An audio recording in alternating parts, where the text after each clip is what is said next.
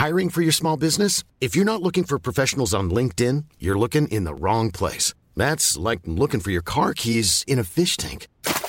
LinkedIn helps you hire professionals you can't find anywhere else, even those who aren't actively searching for a new job but might be open to the perfect role. In a given month, over 70% of LinkedIn users don't even visit other leading job sites. So start looking in the right place. With LinkedIn, you can hire professionals like a professional. Post your free job on linkedin.com slash people today.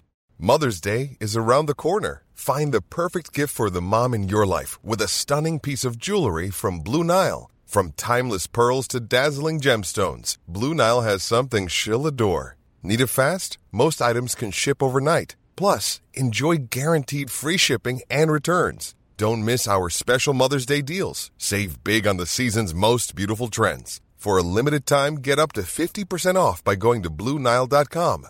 That's BlueNile.com.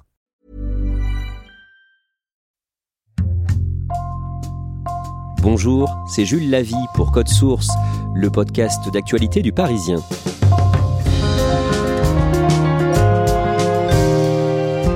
Le vendredi 17 juin, RMC et BFM TV ont annoncé se séparer de leur présentateur star, Jean-Jacques Bourdin. Le journaliste de 73 ans avait largement contribué à relancer la radio RMC et il s'était fait connaître d'un large public avec ses interviews politiques sans concession. Il a fait l'objet de deux plaintes cette année pour agression et tentative d'agression sexuelle. L'enquête préliminaire a été classée sans suite en raison de la prescription. Code Source résume le parcours de Jean-Jacques Bourdin aujourd'hui avec Benoît Daragon du Parisien.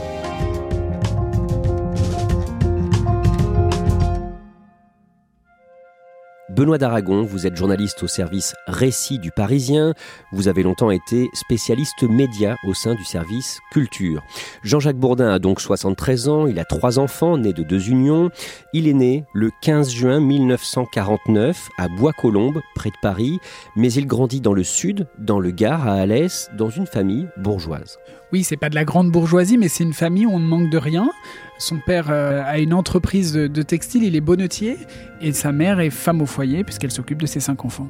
Il n'est pas très bon élève et il aime faire la fête. Il a son bac, euh, ce qui est déjà pas mal. Et après, il s'inscrit à l'université euh, à Grenoble. Il préfère jouer au poker, sortir, courir les jeunes filles plutôt que d'étudier. D'ailleurs, il va très vite arrêter ses études supérieures. Au début des années 70, quand il a la vingtaine, son premier métier est représentant de commerce. Oui, il travaille euh, un temps pour les assurances UAP. Euh, ensuite, il travaille pour l'entreprise de son père pour essayer de vendre les produits de l'entreprise familiale à des magasins de vêtements. Euh, il va ensuite travailler pour un site de vente par correspondance qui ressemble à la Redoute. Bref, il est tout le temps sur les routes avec une sim Camille. Il dort dans des hôtels, il va manger dans des restaurants routiers. il a le contact très facile et, et ça, ça lui plaît. C'est son univers et il aime ça, rencontrer des gens, discuter, tenter de leur vendre des choses. Il adore le sport, il lit le journal L'équipe tous les jours et il cherche à y entrer. Il essaie de faire jouer une relation, un ami de la famille qui est président de la Ligue nationale de football à ce moment-là, mais ça ne marche pas, l'équipe ne veut pas de lui. Et finalement, Benoît d'Aragon, il va trouver un moyen de faire ses débuts à la radio RTL en 1975 quand il a 26 ans. Oui, l'oncle de sa petite amie de l'époque euh, travaille à RTL. Et il discute avec lui, euh, il montre qu'il est absolument passionné de sport, de vélo, de rugby, il connaît tout, il s'intéresse à tout. Et du coup, le patron de RTL se dit que ça pourrait être une bonne recrue, donc il lui fait faire d'abord un stage d'été, puis euh, il l'embauche. Et c'est comme ça que Jean-Jacques Bourdin va devenir un pilier, une des grandes voix des sports de RTL. Il va couvrir euh, le Tour de France à plusieurs reprises, le tournoi des cinq nations. Il va aussi faire la Coupe du Monde de 1982 ou les JO de Moscou. Donc voilà, il va être au cœur des événements de la fin des années 70, début des années 80. Benoît d'Aragon, à cette époque de sa vie, Jean-Jacques Bourdin est tellement séducteur que ça devient un sujet de compétition avec l'un de ses collègues du service des sports. Oui, il s'en cache pas d'ailleurs, il raconte ça euh, de façon assez libre euh, dans les couloirs de RTL. Ils font le concours du slip jaune, ça veut dire que celui sur le Tour de France qui a le plus de conquêtes féminines emporte euh, le slip jaune, évidemment, référence au maillot jaune. Il y a aussi le slip vert de celui qui séduit le plus vite. Enfin bref, tout ça, c'est des blagues évidemment de potache. Mais Jean-Jacques assume et ça fait beaucoup rire. Après le service des sports, à partir de 1982, Jean-Jacques Bourdin présente les journaux du matin. Au début des années 90, il passe au journal de 13h. Et à partir de 96, il anime une émission. Les auditeurs ont la parole. Et il adore ça, il est très bon dans cet exercice, il adore parler avec les gens, et pour lui, c'est essentiel, et ça va vraiment devenir sa signature journalistique. À la fin des années 90, Jean-Jacques Bourdin n'est plus dans les petits papiers de la direction d'RTL. Il approche des 50 ans et cette direction veut justement rajeunir l'antenne. Oui, ils ont écarté euh, Philippe Bouvard des grosses têtes pour la même raison, c'est qu'il était trop vieux à leurs yeux. Et donc euh, Jean-Jacques Bourdin, qui est aussi un peu ingérable, qui voudrait être directeur de la rédaction, ils vont l'écarter et il va beaucoup en souffrir de se sentir totalement inutile. Il est poussé vers la sortie, il quitte RTL et il va rester au chômage pendant 8 mois. Comment il vit ça Très mal. C'est une vraie euh, blessure narcissique. Euh, il a travaillé sans discontinuer, il a progressé, il a réussi à passer des sports à l'actualité générale et tout d'un coup tout s'arrête. Et comme toute personne de 50 ans qui se retrouve au chômage, il se demande si euh, sa première carrière est terminée, s'il ne faut pas rebondir dans autre chose. Et il a une proposition à ce moment-là de rejoindre le club de foot de Nîmes Olympique. Et c'est une idée qui l'intéresse. Mais c'est vrai qu'il se dit, il va falloir que j'arrête la presse, que c'est fini. Et c'est quelque chose qui est très douloureux pour lui. En 2000, l'homme d'affaires Alain Veil rachète RMC et en 2001, il fait appel à Jean-Jacques Bourdin pour relancer la radio dont les audiences sont au plus bas. C'est une des plus belles remontadas de l'histoire des médias, c'est-à-dire que RMC est mourante, les audiences sont quasi nulles. Et en misant sur Jean-Jacques Bourdin, Alain Veil va réussir à relancer RMC. Les audiences flambent, RMC euh, quadruple son audience euh, en une décennie, c'est vraiment un très gros succès. RMC, 6h10h, Bourdin Co, Jean-Jacques Bourdin. Jean-Jacques Bourdin anime la matinale, matinale qui porte même son nom, Bourdin Co. Bonjour Antoine, bonjour Marie. Bon, vous êtes bien là, non Vous êtes bien installé dans ce nouveau studio. Vous savez, ça, encore une fois, hein, on est un peu en panique ce matin parce que, bah parce que nous ne sommes pas dans nos. C'est vrai qu'on habite un studio radio. On l'habite et là, tout à coup, on découvre un très. Il est superbe d'ailleurs. C'est absolument. J'ai tellement beau que j'ai à peine envie de poser mes mains sur le. Ça fait un peu de bruit là. Et il arrive à créer une grande complicité avec les auditeurs. Bah, comme dans les auditeurs à la parole, il a, il a gardé ça, c'est-à-dire que les auditeurs interviennent très régulièrement pendant ces 4 heures de matinale. On va parler du Paris Saint-Germain, il est 7h10. Fouzia est avec nous. Fouzia, est-ce qu'il est là, Fouzia? Mais oui. Ah, pardon, Fouzia, non, alors. Non, je suis désolé, Fouzia. Je suis désolé, pardonnez-moi. C'est une matinale de proximité, très proche des gens. Et puis Bourdin, avec sa voix rauque, avec sa personnalité très chaleureuse, il arrive à créer un lien avec tous les gens qui l'écoutent, dont les fameux chauffeurs de taxi qu'on dit accro à RMC. Un jour, en 2003, il accueille dans son studio une journaliste spécialiste de la Russie, grand reporter, Anne Il la connaît pas du tout, Anniva. Elle vient de décrocher le prix Albert Londres quelques années plus tôt. Il ne la connaît pas du tout. Il l'avait déjà interviewée une fois, mais elle était au téléphone. Elle, elle ne sait absolument pas qui est Jean-Jacques Bourdin parce qu'elle a longtemps travaillé sur la Russie où elle vivait. Et c'est le coup de foudre instantané. Ils se charrient un peu au micro. Et euh, après l'interview, ils vont se rapprocher et, euh, et ils vont vivre ensemble. Jean-Jacques Bourdin anime aussi une interview politique d'un peu moins de 30 minutes chaque matin à 8h30. Bourdin direct avec une mise en scène soignée. Nicolas Dupont-Aignan est notre invité ce matin. Bonjour. Bonjour Jean-Jacques Bourdin. Il y a un micro un peu vintage et surtout il est très très près de la personne qui l'interviewe. Ils sont à moins d'un mètre, ce qui fait qu'ils peuvent se regarder dans les yeux, ils s'entendent respirer. Ça donne une mise en scène de combat de boxe. Et l'interview va être là encore quelque chose d'assez marquant et elle sera diffusée après sur BFM TV qui appartient au même groupe que RMC et donc l'interview sera codiffusée sur les deux médias. Pendant la campagne présidentielle 2007, Jean-Jacques Bourdin se fait remarquer en posant des questions pièges aux candidats. Il a ce qu'il appelle des questions politiquement concrètes. Par exemple, en, 2007, euh, il demande à Ségolène Royal, qui est candidate euh, à la présidentielle, combien la France compte de sous-marins nucléaires lanceurs d'engins? On a combien de sous-marins? Je vous ferai la même nucléaires réponse. lanceurs d'engins aujourd'hui Nous en avons euh, un. Non, non, nous en avons sept. Oui, sept. Bon. Sept. Elle ne sait pas répondre précisément à cette question. Quelques jours plus tard, il demande à Nicolas Sarkozy, qui est l'autre candidat à la présidentielle, quelle est la différence entre les chiites et les sunnites. Et là encore, le, le futur président euh, peine à répondre à la question. En 2014, Jean-Jacques Bourdin publie L'homme libre, un livre dans lequel il raconte les coulisses de son travail et de ses interviews avec les personnalités politiques. Pendant la promotion de ce livre, Bonnat d'Aragon, il n'hésite pas à égratigner François Hollande, qui est à l'Élysée à ce moment-là. Oui, le traite de menteur. Ça fait trois mois que je lui envoie des invitations. Ça fait trois mois qu'il me répond oui, je viens la semaine prochaine. Je vais venir bientôt.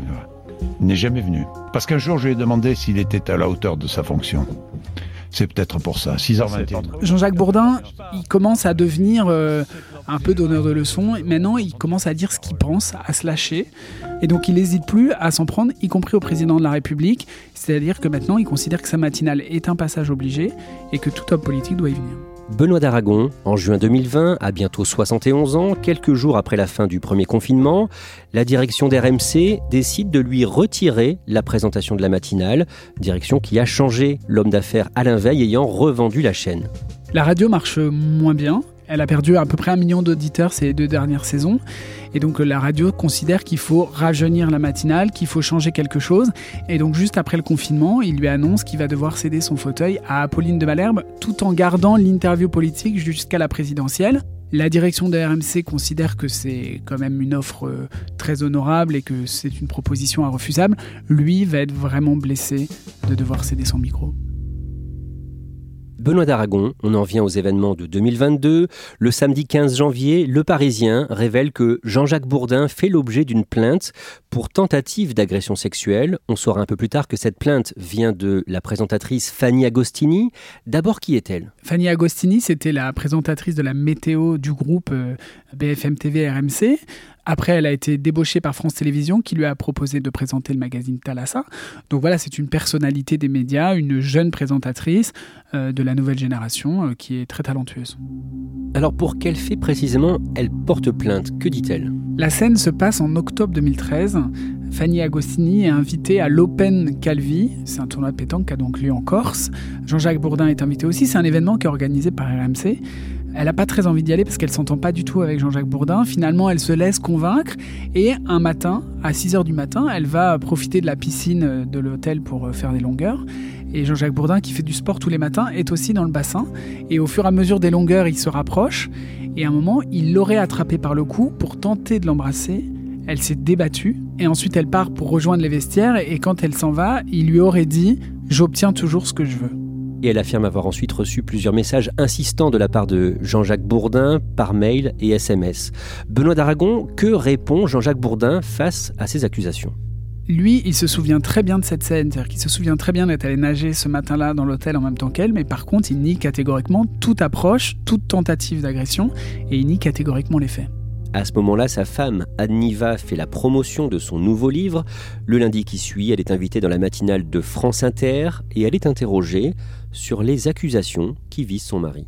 Vous commencez aujourd'hui la promo de votre nouveau livre. On va vous interpeller. On va forcément vous interpeller. Comment vous réagissez? Mais comment voulez-vous que je réagisse? Je réponds à votre question. Euh, euh, Jean-Jacques et moi, on a beaucoup euh, parlé de, tout ça. Ce sont des discussions qui relèvent de l'intime. Mm. Ce sont des discussions qui relèvent du privé. Donc, je ne révélerai pas leur teneur à qui que ce soit publiquement pour alimenter le buzz médiatique. Et comme vous l'avez dit, je sors un livre. Et c'est une pure coïncidence. Moi, je sors un livre à peu près tous les 4 ou 5 ans. C'est pas toutes les 5 minutes. C'est une pure coïncidence que la date de sortie de mon livre, donc la promotion de mon livre, c'est-à-dire un moment où moi-même je me retrouve dans les médias, euh, coïncide avec euh, ce qui s'est passé ce, ce week-end, euh, ces, ces, ces, articles qui sont sortis. Donc moi, je, je ferai ma promotion et je parlerai de mon livre.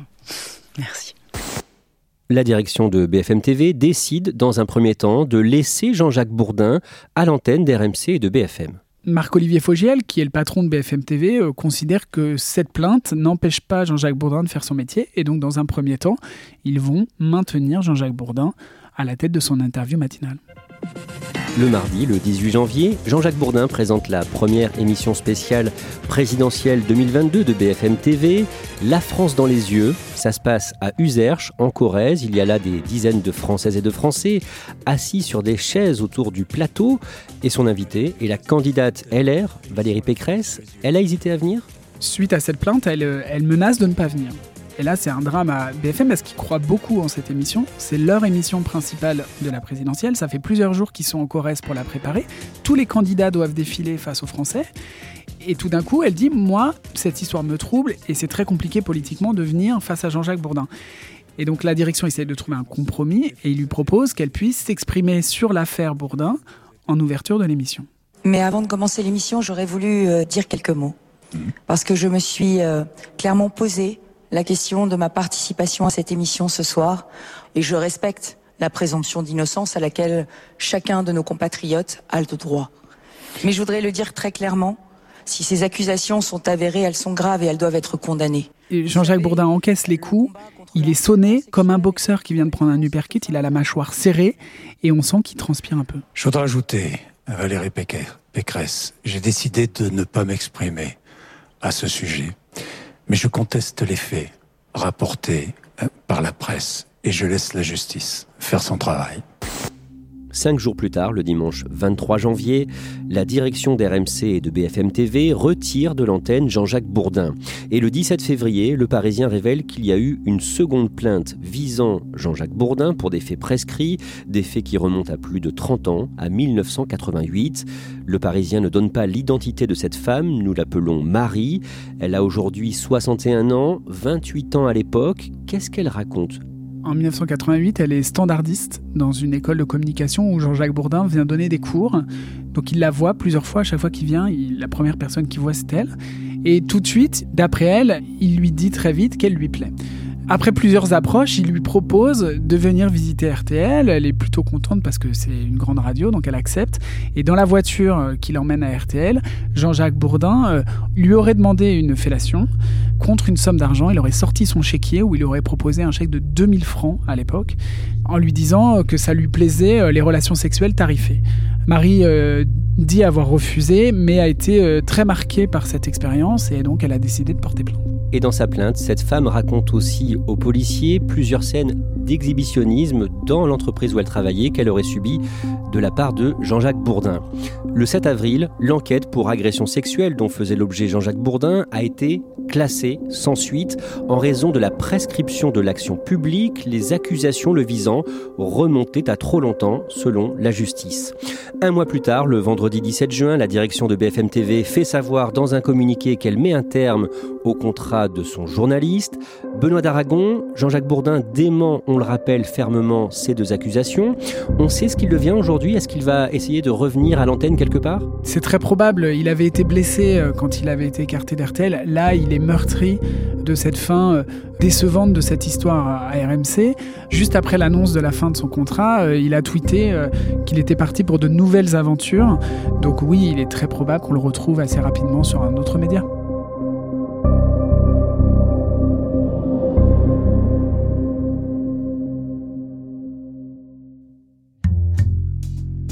Merci à Benoît d'Aragon. Cet épisode de Code Source a été produit par Lola Sotti, Raphaël Pueyo et Sarah Abni. Réalisation Julien Moncouquiole. Code Source est le podcast d'actualité du Parisien. Un nouvel épisode chaque soir de la semaine. Pour n'en rater aucun, n'oubliez pas de vous abonner sur votre application audio préférée. Vous pouvez bien sûr toujours nous écouter sur leparisien.fr. N'hésitez pas à nous contacter sur Twitter, at Code Source, ou à nous écrire code source at leparisien.fr. Small details are big surfaces. Tight corners are odd shapes. Flat, rounded, textured, or tall. Whatever your next project, there's a spray paint pattern that's just right. Because Rust new Custom Spray 5 in 1 gives you control with five different spray patterns. So you can tackle nooks, crannies, edges, and curves without worrying about drips, runs, uneven coverage, or anything else.